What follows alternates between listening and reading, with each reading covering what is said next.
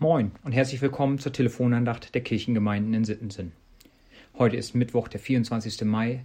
Mein Name ist Lukas Rösel und ich melde mich aus Kenia. Schön, dass du zuhörst. Als Leiter einer Missionsstation muss ich viel delegieren. Das fällt mir oft nicht leicht, denn ich habe Ansprüche und Vorstellungen, die ich umgesetzt haben möchte. Wenn ich es jemand anderen machen lasse, muss ich damit rechnen, dass es nicht so gemacht wird, wie ich es gerne hätte. Da gibt es Leute, die machen es mit weniger Leidenschaft und Genauigkeit, und es gibt andere, bei denen Kreativität und Leidenschaft so ausgeprägt vorhanden sind, dass sie auf der anderen Seite vom Pferd herunterfallen. Zu Hause ist es manchmal noch intensiver.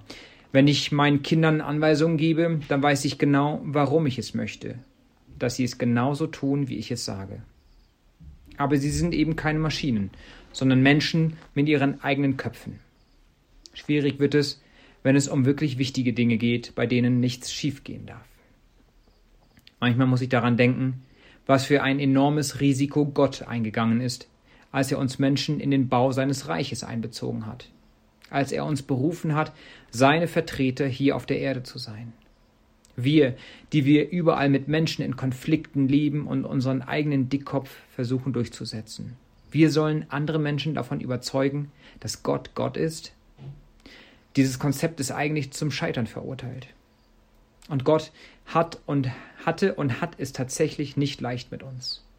Wir kennen die Geschichten vom Volk Israel und wie Mose das Volk in der Wüste immer wieder zurück auf den richtigen Weg bringen musste. So auch in 5. Mose Kapitel 5, in dem Mose die zehn Gebote und andere Anweisungen wiederholte und in Vers 23 unserem Losungsvers für heute abschließt, so habt nun Acht, dass ihr tut, wie euch der Herr, euer Gott, geboten hat, und weicht nicht weder zur rechten noch zur linken. Wir sind so umgeben von Regeln und Gesetzen, dass einige von uns keine Lust mehr haben und versuchen, ihren eigenen Weg zu gehen. Dieser Vers scheint dem Lager in die Hände zu spielen, das behauptet, Gott belegt uns nur mit Regeln und nimmt uns den Spaß am Leben. Aber wer sich im Kontext des Verses umschaut, stellt fest, dass Gottes eigentliches Interesse das Wohlergehen des Volkes ist, dass es am Leben bleiben wird, es in dem Land wohnen bleiben kann, das sie demnächst erobern werden. Genauso geht es mir ja auch mit meinen Kindern. Wenn ich sage, steckt keine Schere in die Steckdose, klettert nicht über das Balkongeländer, haltet euch von Schlangen fern. Wir beschäftigen uns in der Berufsschule gerade mit dem Jakobusbrief, in dem es stark darum geht, dass Glaube auch durch Verhalten sichtbar werden sollte.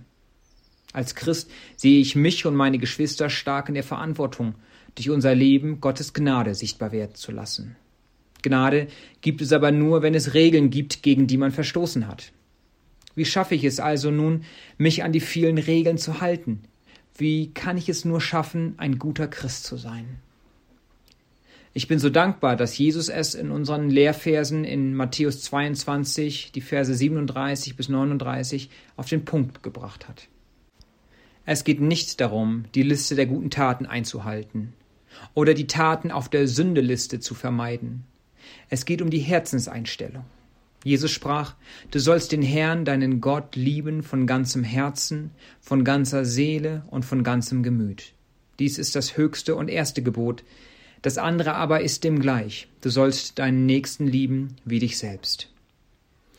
Dieses Zitat aus dem Alten Testament mit seiner Ergänzung hat es in sich und ist eigentlich die perfekte Antwort auf die Ermahnung des Mose.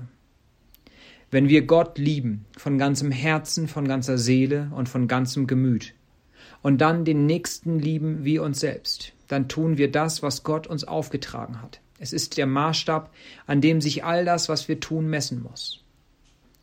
Nun wissen wir aber auch, dass die Umsetzung im Alltag schwierig ist und wir schnell rechts oder links davon abweichen, und auch hier helfen uns Jesu Worte. Denn wenn wir Gott lieben mit allem, was in uns steckt, dann werden wir automatisch auf dem richtigen Weg bleiben. Jesus sagt in Johannes 15, Vers 5, Ich bin der Weinstock und ihr seid die Reben. Wenn jemand in mir bleibt und ich in ihm bleibe, trägt er reiche Frucht. Ohne mich könnt ihr nichts tun. Wir können also noch so sehr versuchen, alles richtig zu machen, es wird uns nicht gelingen.